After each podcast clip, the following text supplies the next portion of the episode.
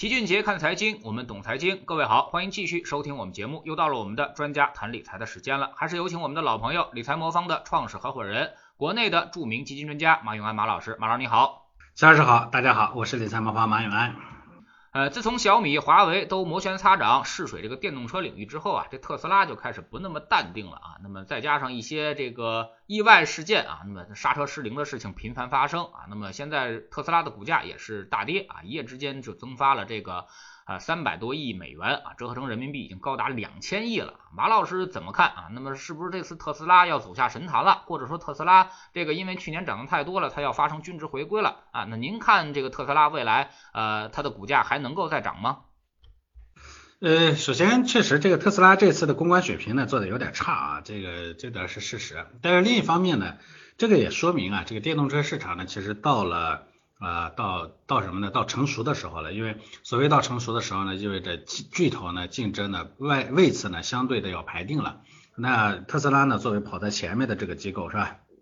那呃众矢之的是吧？嗯，有没事儿大家都还要找点茬来找搞你是吧？但有事儿了那肯定更要搞你了是吧？所所以这个呢，我觉得是电动车市场呢正在啊进入成熟的一个标志。啊，大家可以想象一下，像早期呢，这个智能手机刚出来的时候一枝独秀是吧？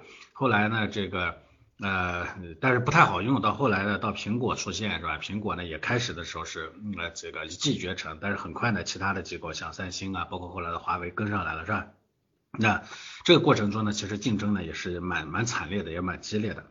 那后面的机构呢要上去啊，那上去呢肯定要把前面的机构呢要整下来，对吧？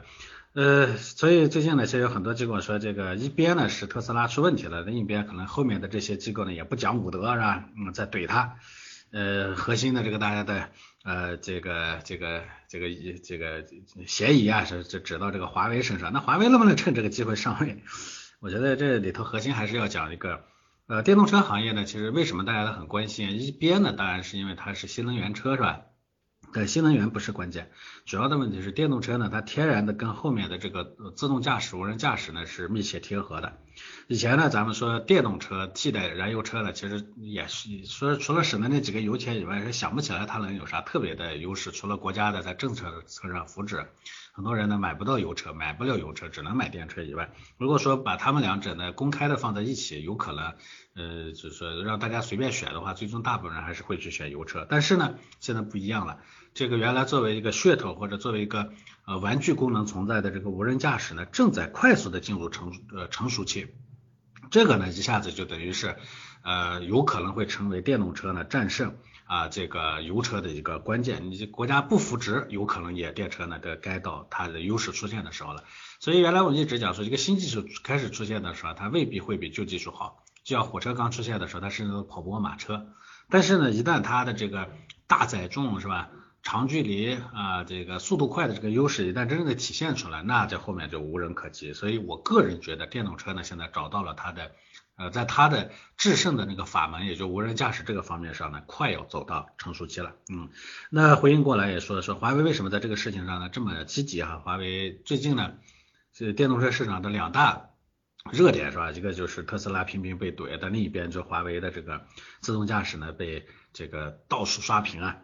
呃，华为呢，它的手机业务现在确实因为芯片啊被影响到了。那呃，它首先它肯定要找一个不会被打压的领域，但另一方面呢，确实电动车这个领域啊是非常非常值得进入的一个领域。很多人说华为进入电动车呢，感觉好像是呃这个不务正业。其实电动车，尤其后面的这个智能呃无人驾驶这一块呢，其实本质上都是华为的传统领域，因为这一块的优势或者核心的资资源呢，仍然是在 ICT 这个领域，而。华为呢，本质上它是个 ICT 企业，只要是涉及到这一块的，没什么领域是它不应该进的，对吧？因为电动车的核心竞争优势毕竟不是传统车的什么机械制造啊，是吧？精密的发动机啊，不是这些了，是吧？呃，所以我个人觉得华为在这事情上显然是志在必得啊，而且这个领域里头呢，因为它的技术的啊自给率呢是非常高的，是吧？包括车载芯片啊什么都可以在国内自制，这也就给了他说。啊，你不是要打压我吗？那你还打压不着我。但这个领域呢又足够大，是吧？衣食住行，行，人生四大需求之一，对不对？所以呢，这个呃，这个这个这个怎么说呢？说这个华为呢肯定是志在必得。所以总体上的这个热闹都表明，我认为这个市场正在进入快速的进入成熟期。嗯。嗯，您也提到这华为啊，华为的打法给我一种感觉啊，就是他到这个淘金热的地方去卖牛仔裤啊。那么你们不是都造车嘛？那我就卖这个无人驾驶技术和整个的这个电电路的一个技术啊。那么可能对于这个其他的一些车厂或者一些车企啊，那么它可能会有一个向上游转移的这么一个作用啊。马老师怎么看？这东西啊，我觉得做到后面，谁知道会怎么样？像早期华为进入这个手机领域里头的时候呢，他甚至都不是手机领域的玩家，对不对？前面他是个做通信系统的，是吧？后来呢，他自己呃做一些这个做一些手机的配件，是吧？然后呢，他很快进入手机领域里头了，那最终他也看到结果了。所以你说这个他最终不会进入汽车领域。首先，未来的电动汽车的核心可能就是在 ICT 这一块。大家都看到了，这个华为刚出来的这个推动这个北汽形成的这个极狐，这里头呢，据说百分之五十的成本啊，已经是华为的了。啊，就包括像什么电动机啊，包括里头的各种传感器啊，包括智能算法啊、自动驾驶技术啊等等，电池管理啊，这些全都是它的。那你说除了这些，这个一个车还有啥？一个电动车壳子加电池，对不对？啊，所以核心呢，其实它已已经被它占领掉了，这是一个方面。所以要不要去造整整车，我觉得都不是最重要的。当然，未来如果说啊这个啊随着这个技术与产品的这个整合度要求越来越高。在这次华为合作的几家机构里头呢，据说北汽呢是合作度最高的，其他的也有一些，但是其他的合作度呢相对就会比较低。假如有一天华为在做这个过程中发现啊，这个前端的这个呃整车的制造企业呢，跟它这个整合呢就出现瓶颈的时候，我想它一定会啊冲到这个整车制造上去，无非就是个生产线嘛，对不对？您现在觉得这个电动车成熟了吗？因为这个熟悉我的网友都知道啊，我除了有一辆奔驰之外，还有一辆特斯拉啊，那么也是二零一八年买的啊。不知道马老师你这个开不开电动车啊？那么你对这个电动车现在的这个社会的一个需求，您怎么看？我这个人呢，素来是个保守主义者啊，这个，所以我开过很多电动车，但我自己呢没有没有电动车，当然我也想买一台，这北京市不让啊，这个 不给我牌照，所以这个呃在开玩笑啊，但确实因为我用车的需求量很小，平时都是走路上班，所以但是嗯我以我开这个电动车的经验来看，各种电动车我在都开过，原来在啊特斯拉刚出来的那个时候，我还在美国人。那个时候呢，特斯拉在美国呢大幅度的这个推广啊，我在早期我就试开过，那个时候坦白的讲，毛病还是挺多的，这个包括像动挫感特别强啊，对，类似于这种开起来是非常不舒服的。但是现在呢，你看这个这些车呢，都新出来的这些车呢，其实驾驶品质越来越好，确实舒适度也越来越高。尤其是我一直说的这个，作为以前呢作为噱头存在的这个自动驾驶技术，无论在特斯拉上还是在这个新的这个国产的。一些包括像蔚来啊啊，尤其像最近的这个这个华为啊这些上面，它其实已经成熟度呢在快速的上行。这个过程中呢，我觉得这个市场呢要成熟了啊，肯定是要成熟了啊。这个所谓的成熟，就是咱们之一一直说的说大规模进入市场，靠技术靠实际的硬打硬能干掉这个传统的这个呃技术的这个时代，可能也正在来临了啊。这一点上我毫不怀疑啊。我呢觉得这个自动驾驶技术一旦成熟了，我一定会买一辆啊。嗯，那么像电动车、新能源、光伏这些这个新兴的产业啊，无论是股票还是基金的估值呢，其实现在都有点高啊。那么马老师您怎么看现在的这种高估值啊？那么情况，理财魔方会配置这些未来看起来很好啊，但是现在目前估值比较高的资产吗？呃，其实这里头呢涉及到一个投资上的逻辑啊，这个一个新技术呢进入一个进入应用啊，它有一个有个有个叫技术成熟度曲线，呃，不能画图啊，我跟大家说一下，就是类似一个有点倾斜的一个 N 字形的这样的一个曲线啊，它有个英文名字叫 Gartner 曲线。那它是个怎么一个逻辑呢？说当一个技术刚刚出来的时候，那个或者还没出来的时候，这时候呢会有一波噱头出现，就你可能还见不到东西，但是大家觉得呢判断这个东西有可能会成为主流。是吧？像当年呢这个大家还用着手机只能打电话的时候，就有人说，啊，手机可能能能上网，对吧？呃，那么那个时候呢，有些造噱头的一些这个智能手机的公司呢，就开始研究这个东西了，但是还没有实际可用的产品出来。这个时候呢，市场就会把相应的品种先炒一炒，啊，这是叫第一波。呃，然后呢，随着这个技术呢开始研究，出出现第一代能用的产品。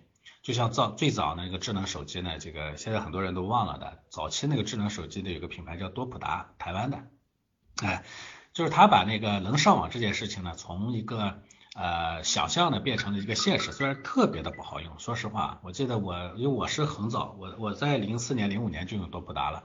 当时多普达那个上网呢，这个实在是特别特别的不方便，用一支这个手写笔呢说来说去的，这是一。另外呢，当时的周边环境也不支持，这个上网手机上网费用极其高昂。我记得我过年期间呢，在我回老家的时候，我用它呢上了一些网页，哎，没多少个网页，回来呢这一看这个上网费呢两百多啊，这但是环境不支持。但是这时候呢，这个市场呢就会给这些造出第一第一代可用的品牌的机构呢给。给一个炒作的一个空间啊，像多普达曾经呢，是手机呢风头无两啊，这全世界都特别热，在各个各个国家挂着这个 OEM 的牌子，像在台湾呢是多普达，在英国呢是 O2 啊，在各个国家那时候呢，中关村的这个水货市场上，这种产品都卖的极其的火。但是呢，很快呢，大家就发现，哎，我最早呢说概念的那个东西呢，感觉。这个当时说的天花乱坠，实际东西出来以后，觉得也就那么回事儿。那么大家在市场就会觉得，哎呦，好像有点上当了。那前面呢炒作起来，概念炒起来，那高估值的就开始进入下滑期，这就是那个 N 的前一前面的那那个向上升上升到最后下滑的这这么这么一段。但是呢，技术呢，它在这个过程中呢，才开始真正的成熟啊，这个应用的范围呢，逐步的变广。一个技术呢，在呃，在消费领域的使用，在使用使用环境里头的真正的使用占有率呢，这个有个叫词叫渗透率。呃，虽然呢，这个市场呢觉得这个东西不靠谱啊，好像名不副实，开始往下滑了。但是这个技术呢，它会慢慢的成熟，因为越越来越多的人用了啊，渗透率也会逐渐增加。前面的这一段，我管它叫听风不是雨的阶段，就一个新技术。啊，大家都是听风，但其实呢，下下来的雨点好像不是那么回事儿。这个听风不是雨的阶段之后呢，市场呢会进入调整期啊，就把之前的期望跟现实之间的差距把它抹平。我们之前所谓的电动汽车、新能源、光伏这些，其实本质上都还在第一阶段，并没有到第二阶段啊。就第一阶段的前面的那几拐弯啊，刚刚走完啊，进入了下面的这个回归期啊，这个这个就落地期啊，所以大家会觉得估值高是吧？大家觉得投资不不不值等等，但是呢。呃，在这个过程中，潜移默化的新技术呢，它就慢慢的开始成熟了。就像当年多普达呢，雄霸智能手机市场很多年，但是其他的机构这样该怎么做还怎么做是吧？大家好像也并不热衷啊。当年。那手机业的霸主诺基亚呢，也会做类似于这样的这个手智能手机是吧？他自己还专门研究了一个智能手机的操作系统啊，包括微软也做了自己的操作系统，也做了手机，但是好像也温温不火。那这个这个呃，诺基亚的主要的营收来源还是来自于能砸核桃的那个 传统手机，对吧？呃，那么到底下的时候。啊，渗透率到了，市场培育的差不多了，但这个时候呢，市场其实也对这个技术呢也是陷入绝望的时候，大家就会特别怀疑，说曾经那么说的那么好，最后那么烂，这东西能行吗？估值又那么高，哎，不值得投，哎，市场呢就进入沉住沉沉沉沉静期。但是这个时候的技术一旦成熟，它才会进入这个 N 的后面的那一行，那那那那那那几家伙，就是真正的技术快速的进入应用，那才是真正值得投资的一大波。在手机领域里头呢，就是苹果二代，苹果尤其是苹果四，苹果一二三呢其实都有一些缺陷，那苹果四呢就是一个划时代的产品。从苹果四之后呢，整个手机市场就快速的进入了智能手机市场。所以呢，因为苹果四好用，你就算是不凭这个噱头，我就用上网的功能，我也会把传统的这个叫诺基亚打败啊。所以它一下子这个叫技术成熟了。呃，这个时候呢，但是起步的时候呢，我管它叫。有雨但是没有风的阶段，就这个时候，因为大大家前面被伤的够厉害，所以很多人都会不相信，犹犹豫豫啊，是吧？这个呃半信半疑中，这个市场呢就会快速的拉起来，就像手机市场是吧？苹果四呢这个出出出来的时候呢是一零年对吧？呃，那你大家想一想，一零年之前大家用什么手机？一零年之后呢？几年时间，每个人手里拿的手机都变成大屏的这个智能手机了，是吧？上网变成标配功能了，对吧？打电话变成次要的功能，你看速度多快，是吧？那呃，我为什么说呃电动汽车呢？现在在进入这个进入这个拐点上，就像这个智能手机代替传统手机呢，它不是说代替传统手机的打电话的功能，它是新辟了一个就降维打击，它是用上网的功能的碾压。然后呢，干掉了这个传统手机，而电动车呢，真正想碾压传统车，它就是要靠啊自动这个自动驾驶、无人驾驶啊，这是电动车天然所具备的一个很好的条件。油车能不能做呢？也能做，但是机械结构的天然的复杂性和反馈的这个不敏感性，使得呢它自动驾驶在这上面实现的难度会高很多。就像呃诺基亚想上网也行，但是那个黑白屏幕小小的屏幕，你怎么用它也怎么不好使，对不对？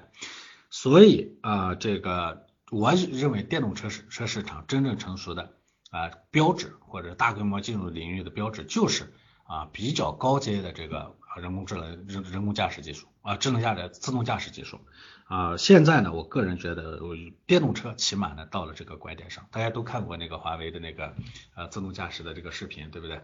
嗯，你看它在呃这个特定的城市里头已经非常流畅了啊，在一些非特定的城市里头，它也能解放很大一部分人的这个驾驶功能，对吧？啊，包括特斯拉，它的自动驾驶其实在全世界各个地方也都在使用，虽然不停的出问题。但是你想想，我们人开车的时候难道不出问题吗？对不对？这只是因为大家对新生事物呢更苛刻而已，对吧？所以在这个情况下呢，这就叫进入了这个叫技术成熟度曲线的最后一个阶段，而这个曲阶段呢，才是真正的这个肉最肥啊，这个投资期呢会更长的一个阶段。呃呃，回过头来说，这个齐老师说，嗯，这个要会不理财魔方会不会配啊？我首先说啊，我刚才说的这个技术成熟度曲线呢，看上去好像那简直就是跟画在眼前一样，是吧？但是任何一个技术成熟的过程，它都是一个阶段上升的过程，体现在价格上，它是虽然你回过头来看是个大的 N 型斜的 N 型，但是这个你放大了以后，他会发现每一每一小段都是由无数的锯齿构成的，涨涨跌跌。人呢，其实最终败并不败在大趋势上啊，我们往往败在小细节上，就是当这个。啊，你觉得是那个大 N 向上的那几那那那几杠子，对不对？在中间呢，它免不了会有往下的时候，这时候你就会怀疑它是不是在左边，好像还没有到右边呢，对不对？过两天你就待不住了，是吧？所以这是一个这在投资上这叫主干与细节的问题。主干呢是就是那个大 N 那个趋势，但是细节呢才是影响我们心态的关键。所以我们理财魔方呢在配置上呢从来都做大大趋势，短的这种枝节呢会不会做呢？偶尔也会小比例的做一点，但是比例不会特别重。啊，所以我一直跟大家讲，那对投资者来说呢，其实投资上也是一样的。听风就是雨，听风不是雨，这个事情呢，这个阶段呢，我们个人投资者参与往往是最后以悲惨收场。但是有雨但无风的这个阶段啊，我要说这个电动车值得投，是不是有很多人又冲进去了？那你冲进去，你可能还是等不到最终的那个结果兑现。所以为什么我一直说要配置，要配置，要抓趋势，要抓关键，不要去抓细节。配置它就会防止你啊去关注细节。因为他通过多种多种资产呢，把你的那个枝节给你修平了。这样的话呢，我一直讲，我们每个人在面对那个锯齿的时候，心中都有一个魔鬼。我们不要做的不是说，我就认为我那个魔鬼我能管得住，你管不住，不要去赌这个人性，而是说我就不给你这个魔鬼起作用的空间，这才是关键性的啊。嗯，其实我。的观点也跟马老师差不多啊。那么我们认为这个电动车一定要抓第二波的机会啊。那么第一波的机会呢，现在已经过去，而且这个之前前期涨幅太大啊。那么我看到整个新能源板块呃里面的，无论是从成分股也好，包括它的上下游产业链的个股来说的话，那么估值完全都超出了它实际范围啊。那么即便未来有很好的这个销量增长啊，那么也绝对填不上这个估值。所以说未来必然是一个估值。呃，逐渐回归的一个过程啊，那么业绩高估，再加上估值高估，那么未来等待大家的就一定是戴维斯双杀的机会啊，那么一定会这个市场会下跌进行调整啊，所以说现在还不是这个投资电动车的时候啊，那么等这一波呃电动车价值回归之后啊，那么可能未来还会有这个更好的一些投资机会啊，那么后面这一波机会可能才是我们应该去把握的啊，在投资圈一直都有一句话，一定要抄双底。啊，那么超这个第二波这个机会啊，可能会确定性会更高一些啊。呃，那么科技板块啊，可能现在这个是一个这个波动最大的这么一些板块啊。那么其实浮动权益产品它一直会存在波动啊。那么呃，理财魔方是怎么解决这个波动的问题啊？那么让我们抓住这个投资主线的呢？呃，其实为什么科技板块的素来波动大，就是因为大部分的科技板块呢都是嗯或中或早的处在那个嘎特勒曲线的这个前端，呃，当走到后端的时候，大家都认识到的时候，一般也都走到头了。所以科技板块呢这里头，我所谓的这个锯齿呢比较大，就是因为这个原因，不确定性实在是比较强。那我们现在可以看到什么五 G 啊，呃，新能源啊，光伏啊等等这些。呃，其实都是包括人工智能的各种技术啊，其实都是在都都都是这个原因。呃，回头来看呢，你说这个科技板块的大波动啊，有没有道理？也有道理，它确实是不确定性强，对不对？那投它有没有道理？也有道理，因为因为它的不确定性强，最终的收益率呢确实高，这是事实，哎。嗯，那对我们来说呢，这么长周期的，这最终的是历史证明的这种长周期的收益率会更高的品种，我们当然要去配，但是怎么配，这是关键性的问题。所以我一直讲说，投资组合要分散啊，要让市场的变动对你的资产的影响要小啊，这是关键性的问题。哎，所以我们怎么解决这个问题？我们就是用资产配置来解决这个问题，没有别的。啊，我这不光呢是这个股票、债券、什么黄金、原油各种资产我配，同一个市场内部我也把不同的品种呢都配一配。我从来不会去单独科技啊，我也不会去单去做做什么所谓的价值低估这些，我都不会单独去做，什么都配一点。最终呢是看上去呢你没有赌对那个最大的那个支节。但是你抓住了主干，对不对？我们最后抓住了主干，这不才才不是关键性的问题嘛，对不对？否则你去光去抓枝节，那个枝节断了怎么办，对吧？呃，我们组合中呢有很多类的这个资产，但是确实这资产里头有好的有坏的，所以有好的时候也有坏的时候，是吧？但是最终给我们带来收益的一定是我们在中间呢配上的那个大的趋势啊。另外呢，我觉得一个核心的问题还是反复说的这个老生常谈，就是一定要量量量量力而行，要量身定做。哎，不同的用户啊，对不同的品种，他的感受是完全不一样的。就算是现在的光伏车，我说光伏未来会有一个非常大的前途，但是我刚才其实漏说了一点啊，就是其实。在嘎特勒曲线的第二阶段，这个还这个机会呢，它会很大，但是也很惨烈。惨烈意味着什么呢？前面入局的那些在第二阶段排位赛，甚至排位赛赛之后的一段时间里，会大量的出局。为什么它肥美？肥美是因为最后剩下来的就趋势又大，而且吃到这个趋势的呢，都是少量的机构。就比如说拿这个手机吧。咱们中国呢，曾经这个手机品牌多的多如牛毛，是吧？是个企业都在造手机，就跟现在是个企业都在造电动车一样，对吧？现在你看，你想起来还有哪些呢？除了这个华为以外，以外就是小米，还有这个这个这个这个这个这个这个 vivo，类似于这种，对吧？当年呢的遍地的那个什么波导，在很多手机人可能都没听过，那曾经也是销售量特别大的手机，对不对？这些都到哪里去了？你都没见过，那时候国内你说要找个几十家手机厂商，一点都问题都没有。现在你还能活下来几家？所以第二阶段的分化，就蛋糕肥美，但是吃到蛋糕的企业呢会非常少。这也是我认为的第二阶段呢，就算是第二阶段来，大家也不要去赌方向的一个原因。你赌的说不定是赌对了趋势啊，你拿错了品种啊，人家开玩笑啊，你就投了个寂寞，对吧？你啥都没投着。呃，这呢，这个呢是这个，那么。呃，相应的呢，其实我说了，对我们来说呢，我们要针对自身的情况去选择品种，要去做组合啊，这也是一个很重要的问题。像我们风险等级十，呃，适合风险偏高一些的这个用户，对吧？呃，百分之它风险等级十呢，大概最大回撤百分之十五左右。对有些人来说，这十五不是个啥事儿，对有些人来说，这十五可能就是个怎么说呢？它就是非常大的问题了。所以我个人给大家提供的建议就是，就算是要想投这个呃波动比较大的这个新兴的科技板块。首先应该投，我认为这个这这种东西历史上证明，长期来看，这种代表未来的方向，总归收益最高的。但是呢，一定要分散，一定要分散，一定要分散。第三，一定要量量力而行，量身定做啊，不要说。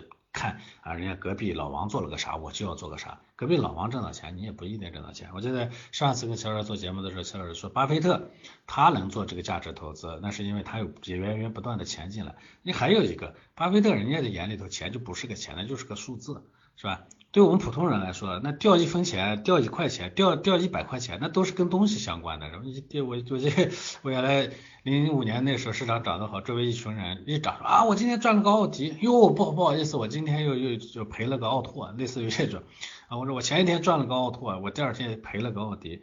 你天天在在你眼里头钱都是跟物质相关的，那你想这你的心理压力多大，对不对？你赔了两天赔到了一套房子，跟巴菲特说啊，就赔了一段数字，那能一样吗？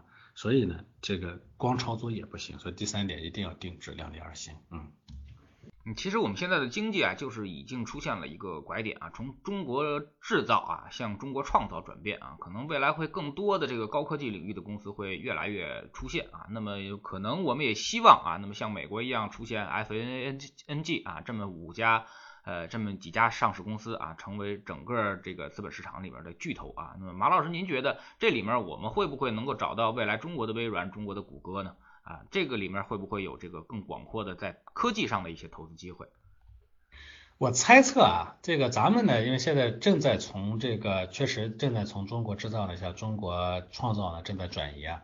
按照国外的情况呢，在转型的早期呢是很难形成绝对的垄断企业的，尤其即便是在高科技这个方向上，它会百花齐放。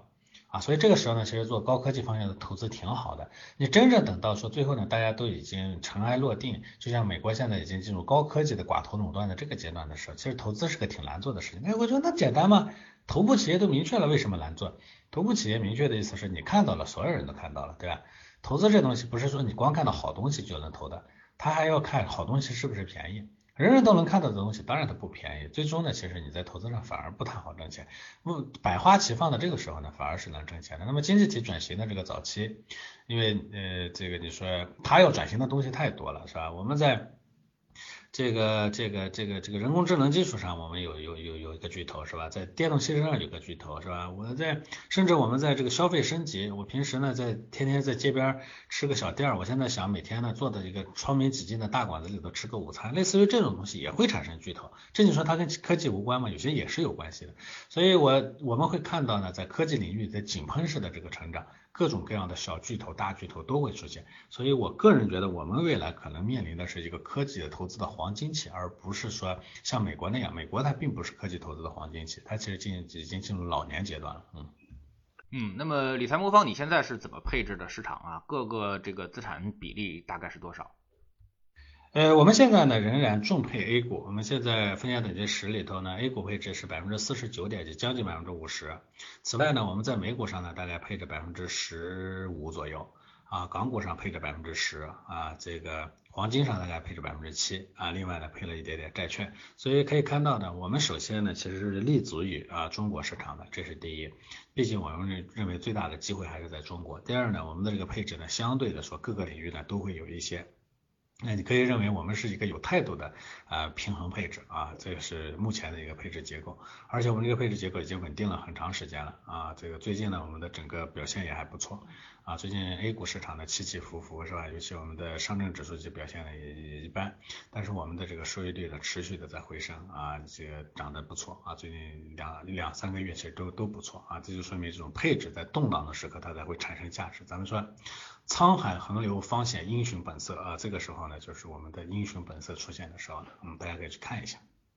嗯，非常感谢马老师今天做客我们节目啊，也是跟我们谈了这个最近热门的这个新能源板块啊，那么一些投资的一些方向和机会啊。那么可见马老师是非常看好这个未来新能源发展的这么一个机会的啊。但是老七也再次提醒大家一下啊，那么买贵了啊，那么你就会。无论这个东西发展的最再好啊，最后可能也会出现一些问题啊。那么我们在呃回头在一本书里面啊，也就是说西格尔教授写的《投资者的未来》这本书里面啊，他就列举了大量的这个实证啊，或者是这个数字啊，那么说。呃，发展最快的国家啊，并不是投资回报最高的；发展最快的产业也并不是投资回报最高的啊。那么它的数据很有意思啊。那么就是说，在一个衰退行业中的垄断型公司，反而是我们赚钱最多的行业啊。那么这个东西呢，其实是我才是我们这个投资啊，那么最。呃，怎么说最赚钱或者最产生现金流的地方？你看看巴菲特，好像就是按照这个思路在做啊。那么他永远是买那些已经出现衰退的一些行业啊。那么在这里面挑选那些最好的公司啊，比如说苹果啊。那么这个公司呢，它已经之前是科技行业啊，现在已经变成了一个现金流企业，变成了一个零售行业的公司。所以说巴菲特把它纳入其中啊，那么也赚到了很多的钱啊。那么这个才是呃投资上的一些一一些技巧和一些方向的一些选择，嗯呃，那么如果你不会这个这个像巴菲特一样啊，那么筛选出这么多的好公司，或者是有它源源不断现金流的话，那么刚才像马老师所说的，做资产配置可能是你啊最正确的一个选择啊，那么不要被这个市场的波动给打爆啊。那么如果你不会通过资产配置来投资市场的话，可以通过理财魔方这样的方式啊，帮你这个实现啊资产的优化配置啊，那么给你一个定制化的一个理财方案。非常感谢马老师，再见。好的，再见。